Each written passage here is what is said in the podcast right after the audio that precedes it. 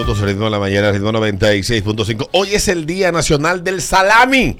¡Qué rico! Día 7 de septiembre de cada año se celebra el Día Nacional del Salami. Muchas mujeres Y sí, sí, sí, sí, muchas mujeres comiendo salami. Yo soy El salami que me gusta a mí es el que viene acompañado de dos bolas.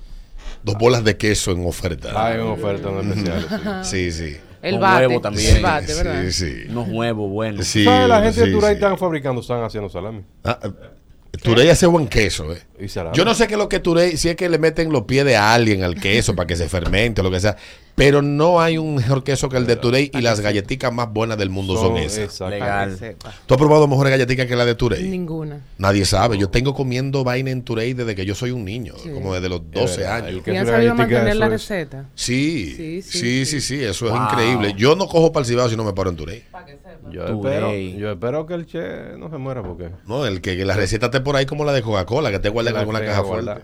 Porque tiene Sí. muchos años esa vaina. Men, muchísimo tiempo. Bueno, pues hoy es el día del salami. Ah, salamero. Y voy a. Me estás eh, casi.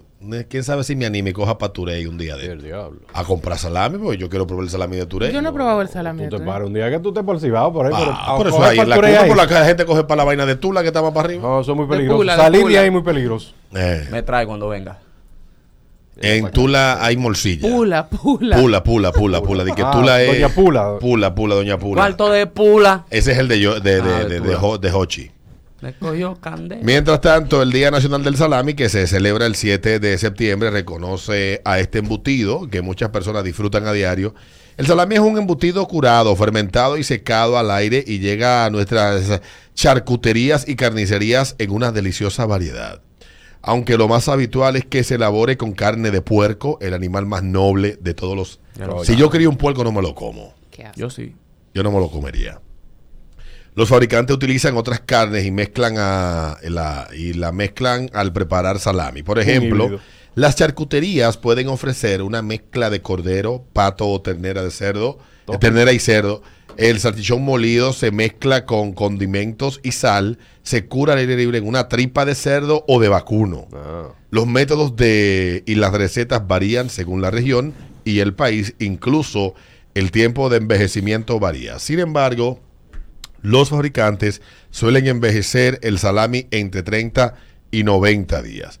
Yo creo que este es un país mal agradecido. Más allá de ponerle el nombre de uno de los hombres más nobles que ha tenido este país y que ha quitado más hambre de formas diversas con el producto que comercializó durante décadas eh, mientras él estuvo al frente de la empresa y lamentablemente murió en un accidente en el año 94 que solamente tiene una avenida, don Pedro A. Rivera merece un, una estatua, Un busto. un busto. Que quiten el reloj de la 27 y Y pongan... pon un busto de don Claro. Pedro A. Rivera. Real. Porque lo que hizo don Pedro con la fundación de Indubeca, Sí. sobre todo en el Cibao, que muchos comíamos carne cuando rebalábamos y nos majábamos la lengua con los dientes, es la, la democratización de la carne. Señores, que hubo gente que conoció carne cuando el salami llegó, eh, cuando llegó Indubeca a su barrio. Real. Pero mira, eh, eh, eh, el señor Ángel manda un, un salami que se llama arenquelami. No, ¿Qué no, no, no. El, salami, inventando. el Sí. salami es, el salami es de lo que dice ahí. Y cuesta casi 11 dólares. ¿Lo venden en Nueva York? No, pues imagínate, Inventando. tenía que ser. En Nueva York tenía que ser. Tenía que ser.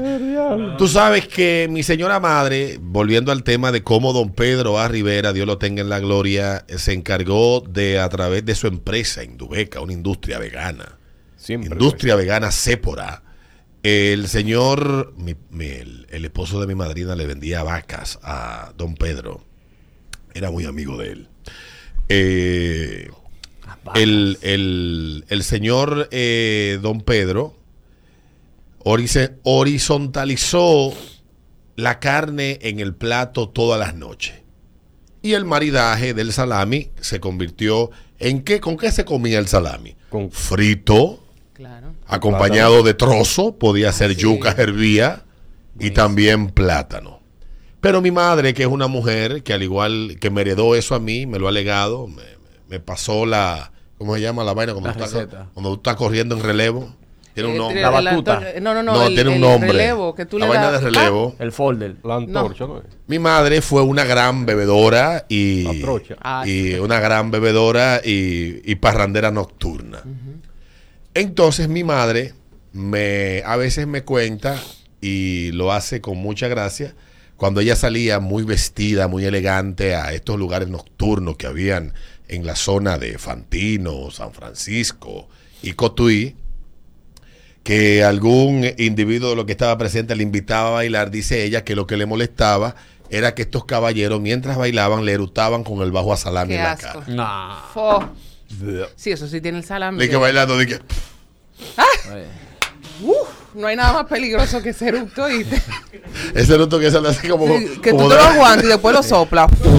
Ahí apretadito. Dice, mi amor, que se quede entre nosotros. No, no, no, que ruede, que ruede, que ruede. Entonces, hoy en el día de salami no vamos a hablar de las bondades del salami, sino de esos malos ratos que tú has pasado producto del salami. Así como mi madre, que es una gran comedora de salami, pero cada vez que bebe cerveza dice, aquí no se va a cenar salami.